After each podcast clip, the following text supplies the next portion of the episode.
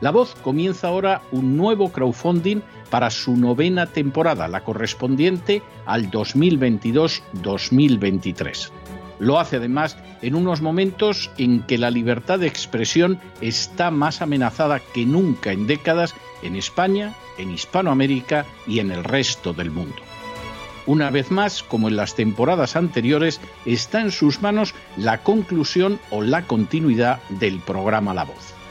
Debido a la crisis económica creciente, al cambio del dólar en relación con el euro y sobre todo a la censura del programa en redes con su correspondiente desmonetarización, en esta novena temporada nos vemos obligados a subir el objetivo hasta la cifra de 130.000 dólares.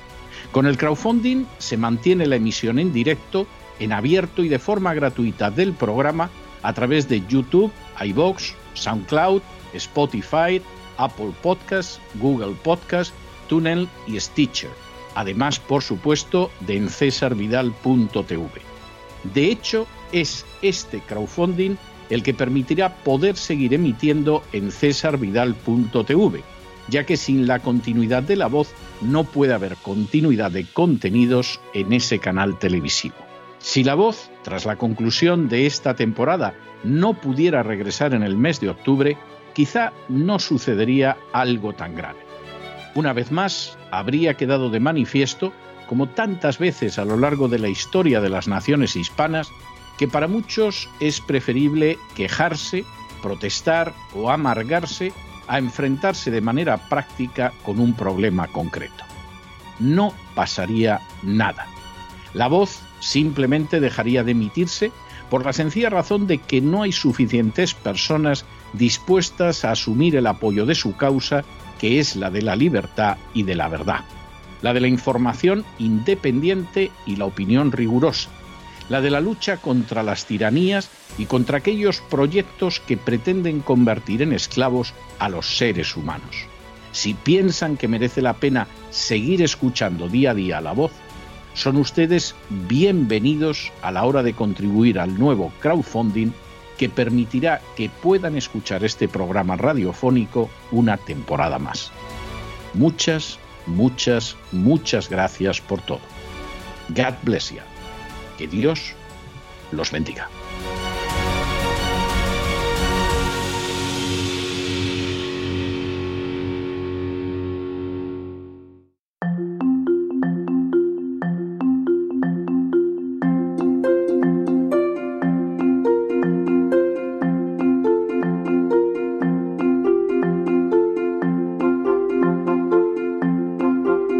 Palabras al aire con Sagrario Fernández Prieto.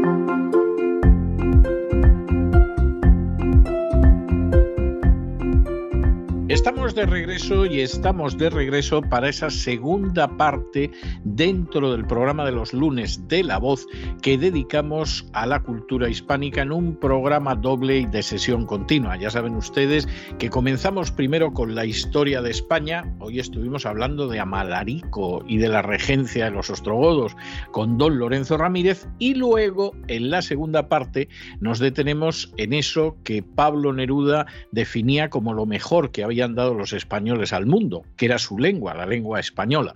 Bueno, se puede o no admitir ese punto de vista, personalmente quien ahora se dirige a ustedes está bastante de acuerdo con él, pero en cualquiera de los casos, en esta segunda sección de los lunes, nos dedicamos de la mano de doña Sagrario Fernández Prieto a aprender cómo hablar y escribir mejor en español. Ya está con nosotros doña Sagrario.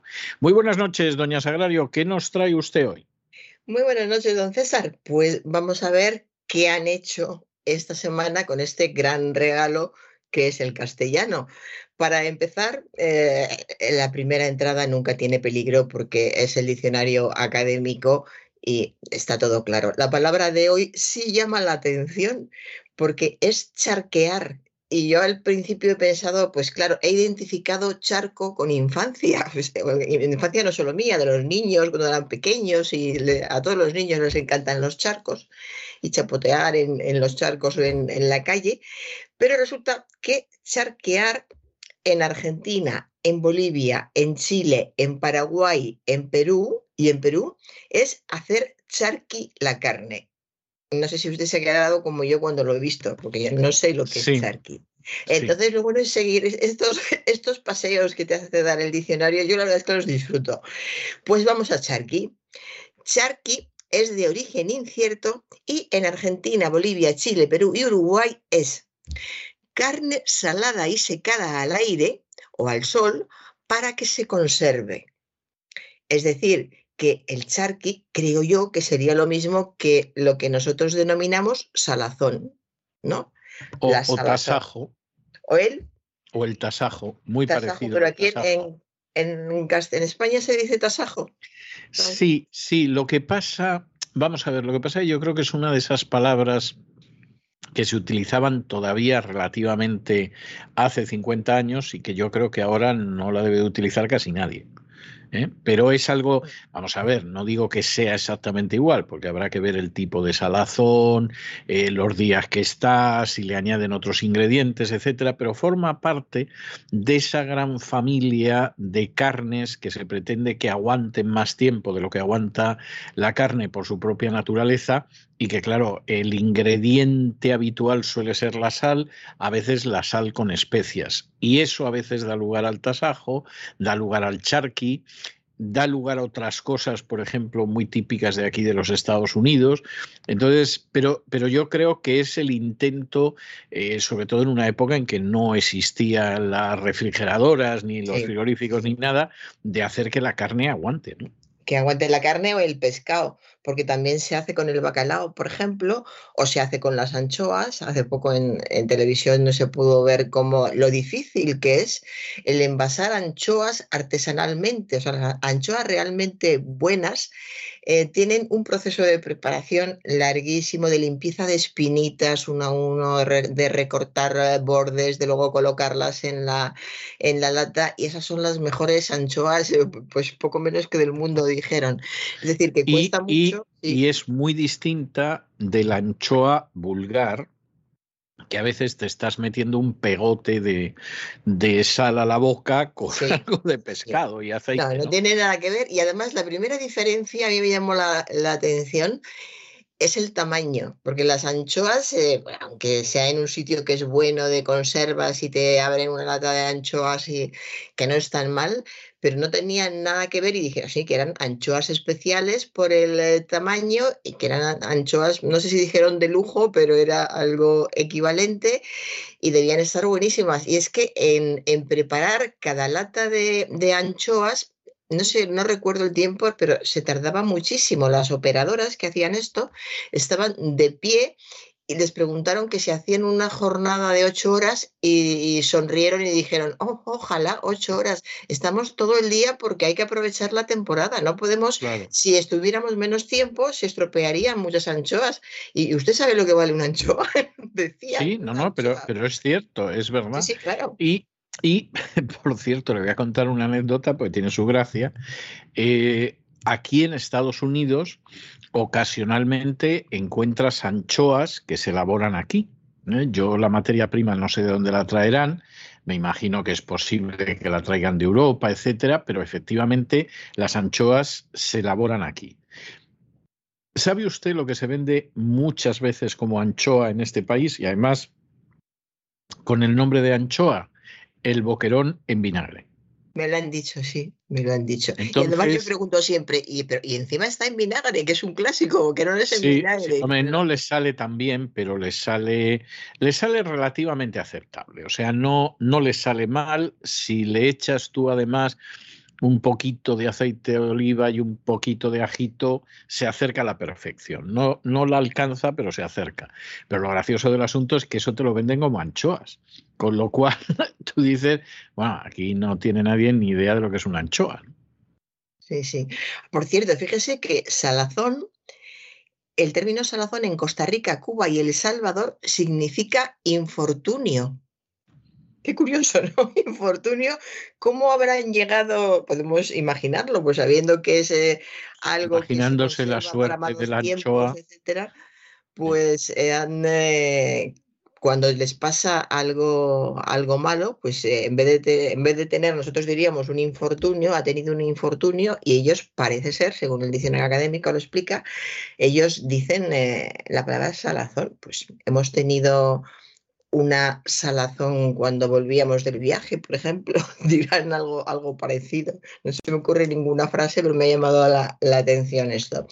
En fin, que hay mucha historia y sobre todo una manera de vivir que a su vez trae eh, pues una necesidad, unos tiempos y unas épocas malas, épocas de, poco, y en las épocas de poco hay que tener alimentos que se puedan guardar para, para el momento malo. Esos momentos, por ejemplo, en que hay que salir corriendo de un país y te tienes que llevar lo que puedas para el camino, y tiene que ser algo que, se conserve bien. Bueno, pues ya que estamos hablando de estas cosas, vamos a hablar de las vicisitudes de la vida es lo que dijo una moderadora de una tertulia. Vicisitudes. Son las vicisitudes. Vicisitudes. Que cada uno tiene lo que la vida le trae. A ella le trae vicisitudes. Pues a los demás nos cuesta decirlo, pero a ella le salió muy bien. Vicisitudes. En vez de vicisitud vicisitud, plural, vicisitudes, del latín vicisitudo, vicisitudo, orden sucesivo o alternativo de algo. Y también puede ser inconstancia o alternativa de sucesos prósperos y adversos. Esas son las vicisitudes, cuando en una ocasión las cosas están bien y en otras ocasiones eh, las cosas vienen mal dadas. Alternancia de sucesos prósperos y adversos. Y hay que tener cuidado porque hay personas que efectivamente se equivocan y dicen vicisitud, dicen vicisitud, que también lo he oído, vicisitud, eh, o dicen visic. O sea, es una palabra que cuesta. Esta, eh, la unión, estas dos sílabas, sici, vicisitud, eh, son, son difíciles cuando se habla de una manera coloquial y, y deprisa. Así que hay que recordar vicisitud, vicisitud. Continúo con un periodista que estaba hablando de, un político. El, término está bien. estaba hablando de este político que últimamente está mucho en, los medios. Doy una pista. bueno, pues nunca decimos quién es el político, ni pistas ni nada. Y dijo de este político: se comporta como un negocéntrico. Negocéntrico. Negocéntrico. Debe ser que era tan egocéntrico, tan egocéntrico, que es negocéntrico.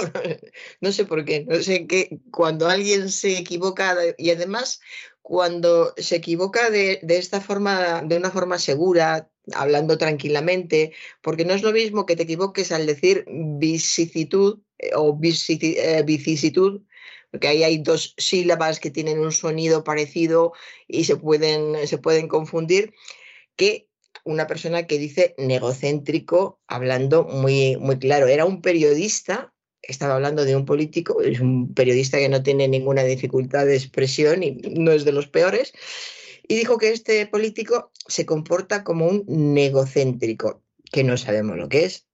Sí sabemos lo que es un egocéntrico, egocéntrico, que es una persona que se comporta con egocentrismo, es decir, que tiene una exagerada exaltación de la propia personalidad hasta considerarla como centro de la atención y actividad, y actividad general.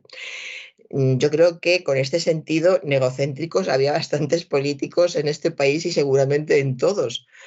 Pero, en fin, aquí, aquí queda la palabreja y lo normal hubiera dicho que se comporta como un egocéntrico. Eh, lo hubiéramos entendido todos en el metro, yo voy en metro, el metro, en el metro. Eh, eh, iban hablando dos, eh, dos, bueno, dos amigas por teléfono. Una chica iba hablando con una amiga por teléfono. Es fácil saber que era amiga porque como escuchas la conversación entera, claro, te, enteras de todo, aunque no quieras. Te preguntó Laura, le dice la, la amiga a la otra. Él le estaba contando una con un chico. Pues te preguntó porque quería interactuar contigo. Entonces lo ah, comento porque tienen su gracia estos términos modernos que se incorporan a la, a la lengua. Y eh, yo por lo menos sonrío porque me imagino que no hace tanto tiempo, es que el lenguaje está cambiando muy deprisa en los últimos tiempos porque ha, llegado Internet, han llegado las redes sociales, la gente ha medio aprendido idiomas, hay gente del extranjero eh, en España, en todos los países, la gente viaja mucho, se interactúa mucho con personas de otros los países, pero antes, hace unos poquitos años, no hubiéramos dicho eh, interactuar. Te pregunto la hora porque quería conectar contigo, quería relacionarse contigo, o más directamente en este caso y en este contexto hubiéramos dicho, te pregunto la hora porque quería ligar contigo, eh, simplemente. Pero ahora lo de interactuar también es un término que se utiliza mucho y que, y que gusta porque sale con, con, facilidad, no es difícil de recordar, y es de esos términos que a la gente le gusta utilizar porque le da la impresión de que es un nivel diferente. Pues, ligar al fin y al cabo, pues como es una manera de decir, ligar liga cualquiera, pero interactuar, interactuar unos pocos nada más. O, no sé si es al contrario, pero en fin, que interactúa se, se utiliza en vez de esto de conectarse, relacionarse, eh, etc. Y eh, en, eh, en, la inauguración de la Feria del Libro de Madrid, que ha sido hace unos poquitos días, este fin de semana, eh, el periodista iba hacia un periodista de, televisión, de un informativo de, televisión, iba hablando con los libreros, preguntando a la gente, el típico reportaje que se hace cuando se inaugura la feria. Y llega a una librera de la feria del libro y, le pregunta qué tal el, el primer día y la librera dice, muy bien, y para más INRI hemos tenido una parada de la reina. Muy contenta ella. Y para más INRI hemos tenido una parada de la reina. Eh, para, para, más INRI, que puede ser también para mayor INRI, significa para mayor escarnio, afrenta, ofensa, es decir, que es algo negativo. Y ella lo decía como algo positivo, porque además estuvo contando, no ha comprado nada. Claro, ¿qué pasó? Que se acercó la reina a ver los libros y aunque no se llevara ninguno, pues rápidamente esa caseta estuvo rodeada de cámaras y salió en todas partes. Se vio la caseta, la editorial, los libros que vendían. Eh, es decir, que poco después, aunque la reina no comprara nada, seguramente fueron más personas a ver ese, ese puesto de la feria del libro. Ahora, ¿por qué Masinri? Cuando es algo positivo y además lo estaba diciendo como algo, o sea, lo dice al principio, muy bien, y para más hemos tenido una parada de la reina, pues era muy bien y además hemos tenido la suerte o hemos tenido la fortuna o hemos tenido el privilegio de tener una parada de la reina, pero no para más que repito, es algo negativo, porque es eh, para más INRI sería para mayor, para más escarnio, para más afrenta, para mayor ofensa, es algo negativo. Y lo que habían tenido era suerte, luego no, es, no tiene sentido utilizar esta, esta expresión. Voy ahora a otro, a otro término inglés que es bestseller, porque también estos días eh, continuamente en los reportajes de la feria preguntan cuáles son los bestsellers, bestsellers este año eh, o directamente. Es mm. un término que debe estar utilizándose, yo creo que hace más de medio siglo en España. Sí, sí, es lo que voy a comentar, cómo hay términos ingleses que definitivamente se han quedado, se han, quedado, se han incorporado al, eh, diccionario académico. Curiosamente, bestseller, eh, la mayoría de la gente lo utiliza todo junto, pero el, diccionario, académico lo, recoge separado, bestseller. Pone locución inglesa, libro o disco de gran éxito comercial para que veamos de, qué manera se asientan los términos ingleses, ¿cómo podíamos haber sustituido este, este bestseller? De hecho, ¿qué estábamos diciendo antes de que alguien empezara a utilizar bestseller? Pues este, este libro es un éxito de ventas. Es éxito de ventas, es más vendido. Es, uno de los libros más vendidos, sí. Y si ya es una cosa exagerada, este año esto es un fenómeno editorial. Esto todavía lo de fenómeno editorial no, hace mucho que lo he, oído y a veces lo oigo todavía. Entonces, necesidad de utilizar bestseller, ninguno. Pero llega un momento que es eh, ese, ese contagio lingüístico y esa sensación de que si no utilizas un determinado término, eh, mm, te, van a, catalogar como alguien que está en una onda, entre comillas, como hablan coloquialmente, estás en otra onda, ¿no? Estás en otra esfera o qué se cree o incluso pues, puede ser pedante cuando pues, sería el contrario. Pues, sería pedante alguien que si está hablando en castellano tiene que utilizar, eh, se ve obligado o piensa que debe utilizar un término inglés cuando todo el mundo le está entendiendo perfectamente en castellano y tenemos términos de sobra para utilizar el castellano. Pero pues bueno, hay, hay personas que les, eh, les gusta utilizar este, los, los, términos ingleses, les gusta cada vez más. Fíjese, sería razonable porque llevamos ya muchos años de educación bilingüe y la gente joven, eh, hay mucha gente joven hablando inglés, eh, no todo el mundo es bilingüe, cuidado, que eso es más difícil, bilingües no, pero con bastante dominio del inglés sí. Mm, y, a pesar de todo, no son esas personas, son las personas que no tienen ni idea de inglés las que utilizan estos términos o que saben poquísimo inglés insisto, que no hace ninguna falta. Mientras podamos seguir manteniendo el castellano, además yo la, la, lucha que tengo en los últimos tiempos, porque cada vez veo el, futuro que se nos viene encima, lo comenté hace poco, como el spanglish que se habla en Estados Unidos, y a mí eso me, me, me horroriza. Es, espantoso. Sí, porque es horrible, se entiende, se entiende muy mal y yo creo que no mm. beneficia a nadie, ni a los, de, a los que tienen como origen la lengua inglesa o el español no beneficia a nadie y el resultado, eh, pues tendrán que hacer un, diccionario nuevo algún día para poderlos entender. Yo hace poco vi una película mexicana y tenían un fuerte acento mexicano, que si hablan muy cerrado no es, no es fácil para un oído de aquí pero es que además eh, hablaban spanglish, utilizaban muchos términos ingleses. Hubo un momento en que trataban el cruce de las fronteras de México y era de noche y hablaba la policía y entre el lenguaje de la policía era una película que no estaba doblada porque supuestamente estaba en castellano y no estaba doblada.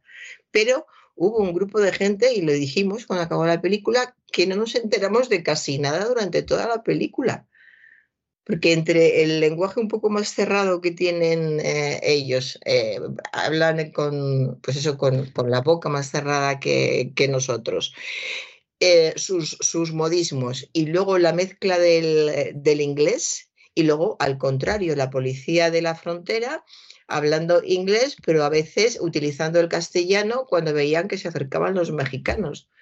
hubiéramos necesitado subtítulos para poder ver una película que ya le digo, es una película mexicana y no hubiéramos tenido por qué necesitarlos. Yo, recuerdo hace bastante tiempo de esto, es decir, puede hacer como 40 años, que emitieron en televisión un ciclo de cine mexicano, de, de, cine clásico mexicano, que además estaba muy bien pensado, porque es verdad que fueron escogiendo películas emblemáticas, que si quieres tener una panorámica de la cinematografía mexicana, que es muy importante, pues estaban muy bien elegidas.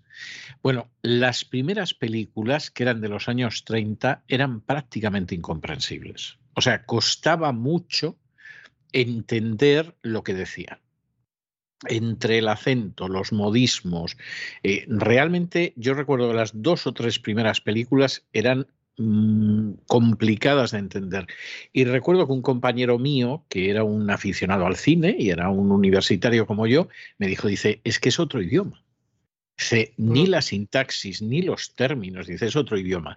Luego, cuando las películas llegaban a partir de los años 40 ya eran películas en las que podía haber algún giro que era pues era un localismo típico de México, pero en muchos casos lo entendías eh, por el sentido de la frase, etcétera. Había todo un periodo que yo diría que iba de los años 40 a los 70 que, eh, bueno, se entendían razonablemente bien, no, no más difícil que una película argentina, una película cubana, etcétera, etcétera.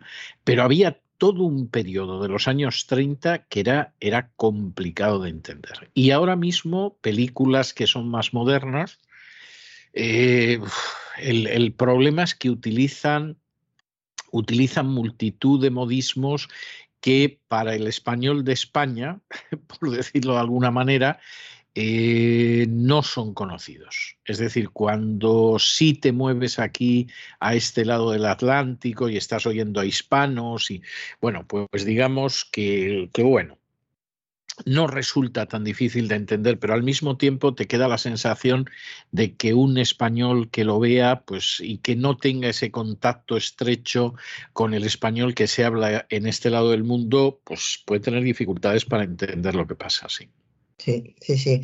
Más como encima era el tema era duro, transcurría mucho durante la noche y, muy difícil. ¿no? Llegó un momento en que lo, más claro, porque además lo repetían mucho, era cuando llegaba la, policía de la frontera, los guardias de la frontera, y decían out, dando gritos. entonces ese out, pues bueno, nos mirábamos y decíamos, esto por lo menos lo, entendemos, pero luego cuando seguían... Entendemos por qué hablan en inglés, ¿no?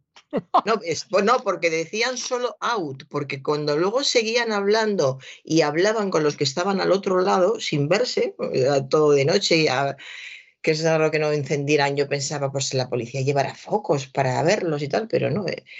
Y cuando empezaban a hablar ya en, inglés, pues lo mismo, o sea, entendíamos tan mal el, inglés todo seguidito que hablaban los americanos, como el español también todo seguidito que hablaban los, los mexicanos. son, son acentos, son acentos y formas de, de hablar, porque hay mexicanos, hace poco estaba aquí la, la, esposa, la viuda de, Fuentes, de Carlos Fuentes, y ha estado dando conferencias en el Instituto de Cervantes y se le entendía perfectamente. O sea que depende mucho también de, evidentemente, depende del nivel cultural, por supuesto. Bueno, pues eh, en un reportaje sobre bandas eh, callejeras. Yo no soy hater, porque pues los periodistas, porque hay una, hay zonas de Madrid, del extrarradio y tal. yo creo que esto ha pasado toda, toda la vida. Ahora parece ser que hay más, porque está llegando gente de, de todas partes y hay muchas peleas de noche, hay, hay zonas conflictivas. Y en uno de estos reportajes se acercaban a preguntarle a, los chavales que andaban por ahí y uno de ellos dijo, yo no soy hater. Y hubo otro, un vecino que estaba hablando de lo que estaba pasando y decía, son haters muy violentos.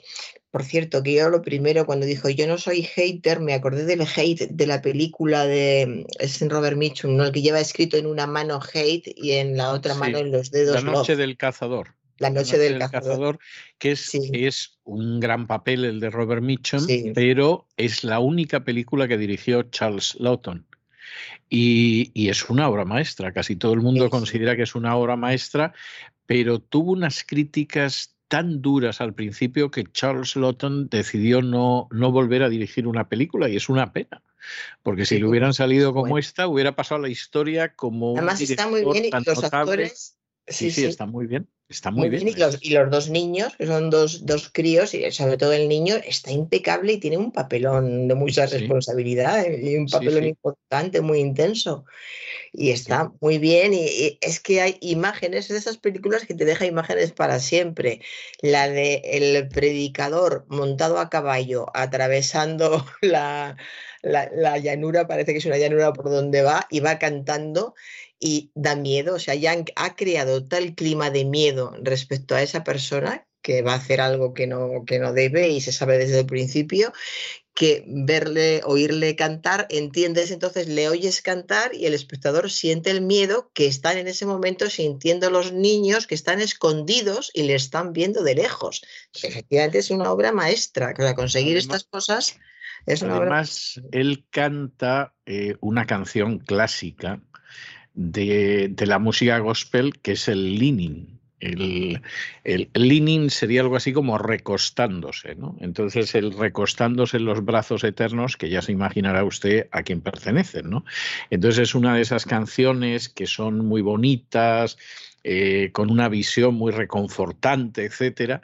Y claro, es otra de las grandes ironías de la película, ¿no? O sea, eh, eh, es como para recostarse en los brazos de este en vez de en los brazos de Dios, lo que te puede caer encima, ¿no? Y claro, son todas estas referencias que aparecen mucho en el cine americano, muchísimo, y que generalmente el espectador español que pertenece a otra cultura, y además una cultura muy distinta en muchos aspectos, aunque no sea consciente de ello, pues estas referencias se le escapan totalmente, ¿no? Pero pero sí tiene un sentido para, para, ese espectador americano. Es una gran película. Yo creo que además es una película que con el paso del tiempo todavía se ha ido revalorizando más y da mucha pena que, realmente Charles Lawton pues dijera, pues yo no vuelvo a hacer películas. Me pasa con esa película como con otra película que yo creo que es eh, tan genial como esa, si no más, que eh, también fue la única película que dirigió otro gran actor que era Marlon Brando, que era El rostro impenetrable. Se llama El rostro impenetrable en, español, en inglés tiene otro nombre, ¿no? Y que es un juego de palabras, además. Yo reconozco que, que, traducir el título de la película en inglés al español era complicado y lo del rostro impenetrable pues no quedaba mal, ¿no? Y esa es otra grandísima película que dirigió, en este caso, otro gran actor que era Marlon Brando, que también tuvo unas críticas no tan buenas y ya se desanimó y no quiso dirigir más. Y sin embargo, es otra de esas películas que es un clásico y, que es una obra maestra, como, como, La Noche del Cazador. Es una pena, a veces los críticos eh, suele ser, suelen ser personas mediocres, incapaces de hacer nada de talento, pero con una especial animadversión contra el talento ajeno. No digo que sea el caso de todos, pero que se da en muchos, no tengo ninguna duda. Y, y en este caso, pues seguramente segaron dos carreras como director que, hubiera merecido la pena ver qué más hacían Charles Lawton y qué más hacía Marlon Brando, ¿no? A diferencia de algún otro director que ha sido actor y que a mí me parece que como director no, no es gran cosa, como es el caso de Robert Redford, por ejemplo, ¿no? Pero, pero a Robert Redford la crítica sí lo trató mejor que, que a Brando y a Lawton, lamentablemente. Bueno, pues volvemos a los haters que eh, es, una palabra que no creo que se haya incorporado al castellano y, esté muy extendida más allá de estos barrios conflictivos, pero desde luego se utiliza mucho porque ya he visto varios reportajes, eh, gente que vive cerca de estas zonas de... Eh, de la, de la, capital de Madrid, cuando habla de, les hablé del tema esto, dice, sí, sí, es verdad, es que en nuestro barrio tenemos haters que son, o sea, haters con totalidad, personas que hablan un castellano correcto y, y bien. Entonces, parece ser que haters está bastante incorporado, no está en el diccionario académico, pero sí está muy, muy incorporado y mm, se podría sustituir eh, fácilmente estas personas que muestran sistemáticamente actitudes negativas u hostiles ante cualquier eh, asunto, pues son personas que, odian. Es verdad que no es lo mismo decir son odiadores, porque parece, parece más suave. Una vez que ya... Odiador, sí es una, es una prueba de que un término se ha sentado con fuerza, porque si haters nos suena con más fuerza que odiador, es que ya odiador no viene a cuento. A lo mejor odiador lo que lo que pasa es que ha entrado también mucho por las redes sociales, es decir, eh, esas personas que de pronto entran en tu cuenta de, de, Twitter y, en fin, entran en tu cuenta de Twitter o entran en, en YouTube o lo que sea y se dedican a denigrarte, a insultarte y a llamarte de todo, etcétera, y se convierten en el hater porque dice, porque y tiene cierta lógica. Es, decir, eh, si esta gente no lo hace por odio, ¿por qué lo hace? Porque claro, no tiene... Porque no tienen yo, hay, hay, personas, algunas veces pasan en ciertos programas de, de televisión y, alguna vez he pensado, pero, pero, ¿por qué está diciendo todo esto? Y yo misma me contesto, porque no tiene otra cosa que decir, porque el lenguaje que mejor dominan es, es este, es el del insulto, es el del enfrentamiento, y, están sueltos, entre comillas, con este, con este lenguaje a la hora de dar explicaciones, de decir otra cosa. De hecho, cuando quieren explicar algo y empiezan a decir, mira, Mira, claro, la gente se impacienta porque empiezan, mira, mira, déjame que te explique. Y tienen que tocarse primero la frente, la nariz, eh, mueven la mano como diciendo, déjame hablar. O sea, que espontáneos no son cuando se, se supone que van a hablar normalmente. Entonces, es que ya estamos muy, o están muchas personas muy copadas por un determinado lenguaje, por una manera de, hablar y de, y de expresarse, que además es eso, se incorporan gestos al hablar con ciertos términos se incorporan gestos que no están en el lenguaje cotidiano habitual hasta ahora y, todo va unido. Entonces, si, hablas de otra manera, no puedes gesticular, o sea, no puedes gesticular lo mismo hablando de haters que hablando de personas que tienen un comportamiento violento, por ejemplo. Eh, la gesticulación es diferente, de manera que es complejo todo lo que trae un lenguaje, eh, una lengua es, es un mundo. Eh, y es todo, es, lo que dices, es cómo lo dices, es eh, el tono, a quién, la mirada, es un conjunto de, cosas. yo espero que no se quede esto de haters, además por el significado que, tiene, que desaparezca el hecho, que no haya haters ni odiadores, que no haya bandas callejeras, que me espanta, me espanta, pienso en los pobres padres que están esperando que vuelvan los críos de la calle y que puedan tener problemas y en fin, le voy a decir, eso sí, la ventaja que yo tengo es que cuando he ido a buscar eh, hater, a ver si estaba en el diccionario, que siempre compruebo si ya lo ha admitido el diccionario académico, he visto la palabra atear, atear con H y como suena, nada de pronunciar como hater, nada que ver. Pero atear, atear con H. forma de odiar, sí. No, es atear con H porque procede de ato, ato el acto de recoger la ropa y otros objetos de uso personal cuando se va a salir de viaje. Atear, hay, hay un verbo que viene de ato. Y luego hay una, una acepción que es dar la atería a los pastores. Yo atería, pues es la primera vez que lo he visto, la, la palabra. ¿Y qué es la atería? Pues la ropa y todos los objetos que alguien necesita para el uso preciso y, ordinario. Entonces, cuando los pastores eh, se iban con, el ganado de una zona a otra para, para que se alimentara, llevaban su hato y les preparaban o les daban la atería llena de todo lo que iba a necesitar eh, de, uso preciso y, y ordinario. Así que curioso atear y atería. Seguro que son dos palabras que, conoce poquísima gente. Y ahora volvemos a la cruda realidad. Es un coliving rural en la sierra de, Guadarrama. Esto del coliving se está llevando mucho. Eh, lo decía en un reportaje de televisión una pareja que estaba mostrando su vivienda y decía que eso era un co-living. ¿Qué es un co-living? Una vivienda compartida que se puede utilizar lo mismo para vivir que para trabajar. ¿Por qué no dice vivienda, vivienda compartida? Pues parece ser, eh, hablándolo con, con más gente, dice, es que vivienda compartida trae consigo muchas más preguntas, pero compartida cómo y haciéndolo de qué manera. Sin embargo, dices co-living y, ya sabes directamente qué es lo que es. Es una vivienda que está dividida de determinada forma. Eh, normalmente son, casi siempre son para, para trabajar. Cada uno trabaja en la zona que se le asigna. Si es para vivir, ya desde el principio eh, se ha distribuido la, la vivienda y tú sabes cuál es la zona que te corresponde. Y según la gente dice, no lo sé, yo, vivienda compartida me parece muy razonable, yo lo entendería bien, pero la, gente más joven parece que entiende que coliving tiene un matiz especial que, hace que se entienda mejor el, significado. Me quedo con las dudas, pero ¿cómo se dice? Y vamos a la idea inicial, que vamos a procurar utilizar el, castellano, todo lo posible. Y precisamente con las personas que utilizan esos términos es con quien hay que, que usarlo.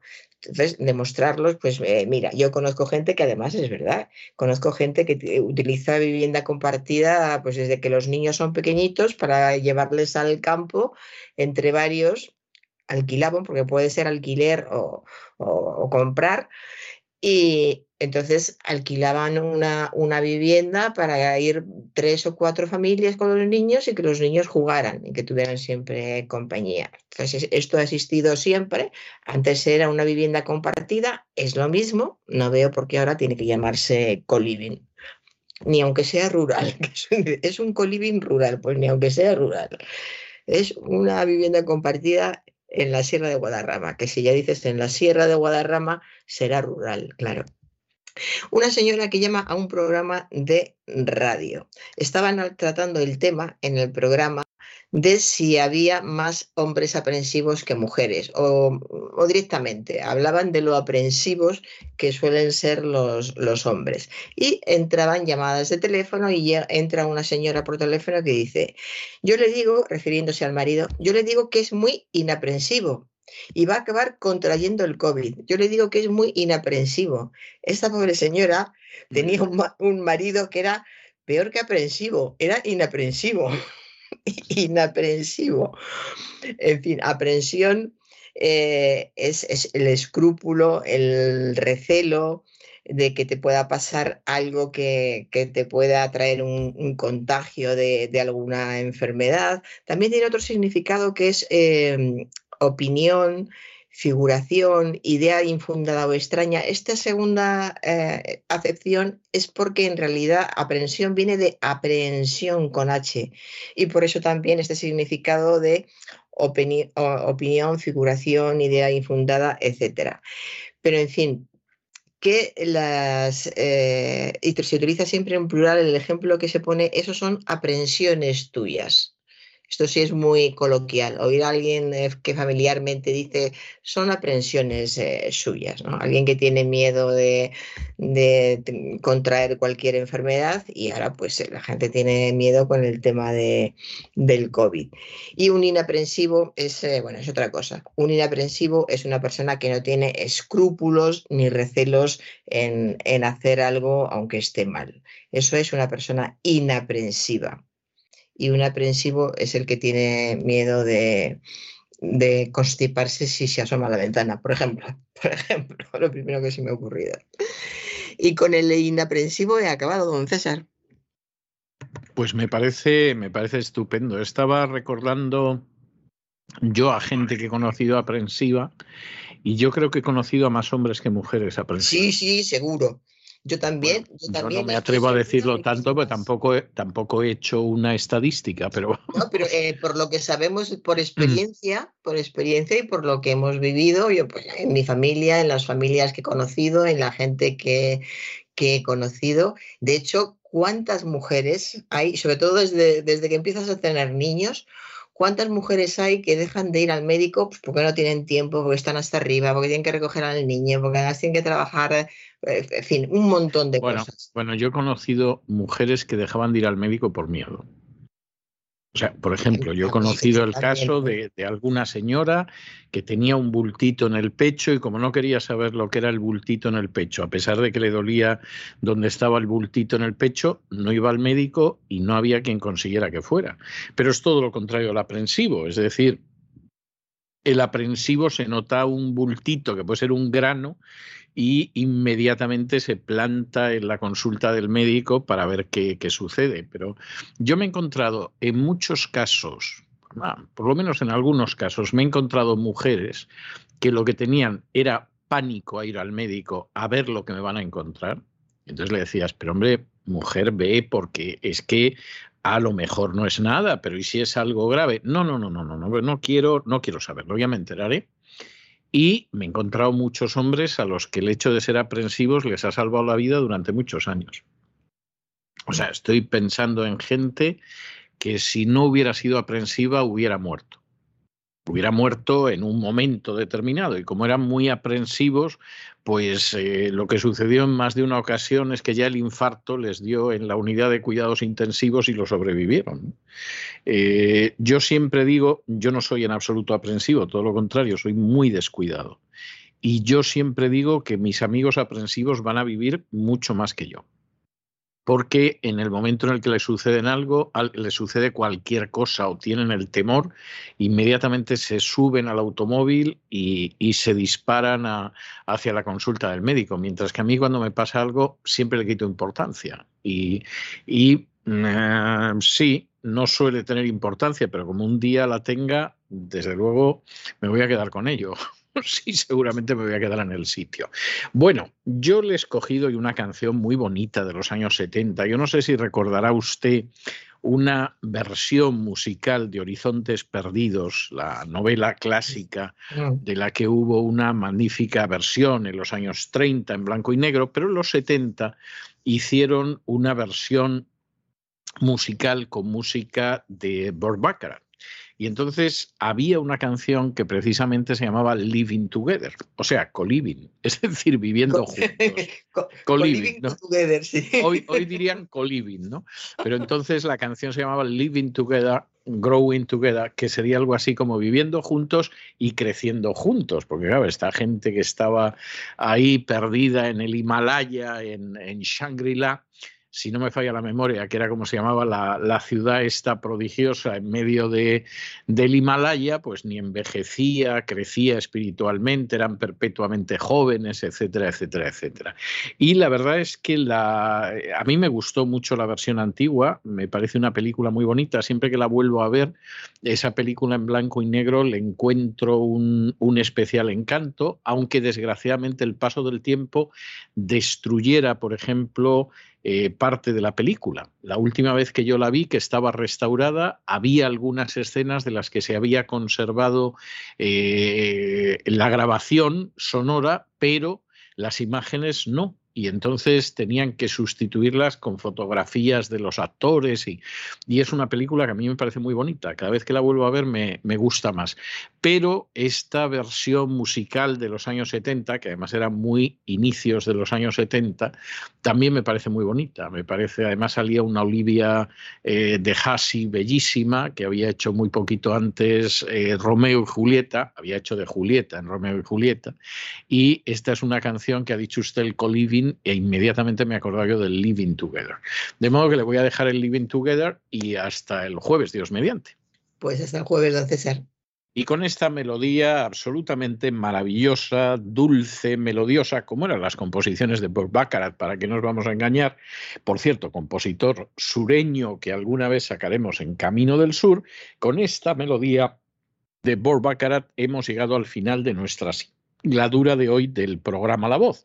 Esperamos que lo hayan pasado bien, que se hayan entretenido, que incluso hayan aprendido un par de cosillas útiles. Y como siempre, los emplazamos para mañana, Dios mediante, en el mismo lugar y a la misma hora. Y también, como siempre, nos despedimos con una despedida sureña. God bless you. Que Dios los bendiga. El programa La Voz es una producción de Artorias Incorporated y al amparo del derecho a la libertad de expresión no se hace responsable de las opiniones vertidas en el curso del mismo.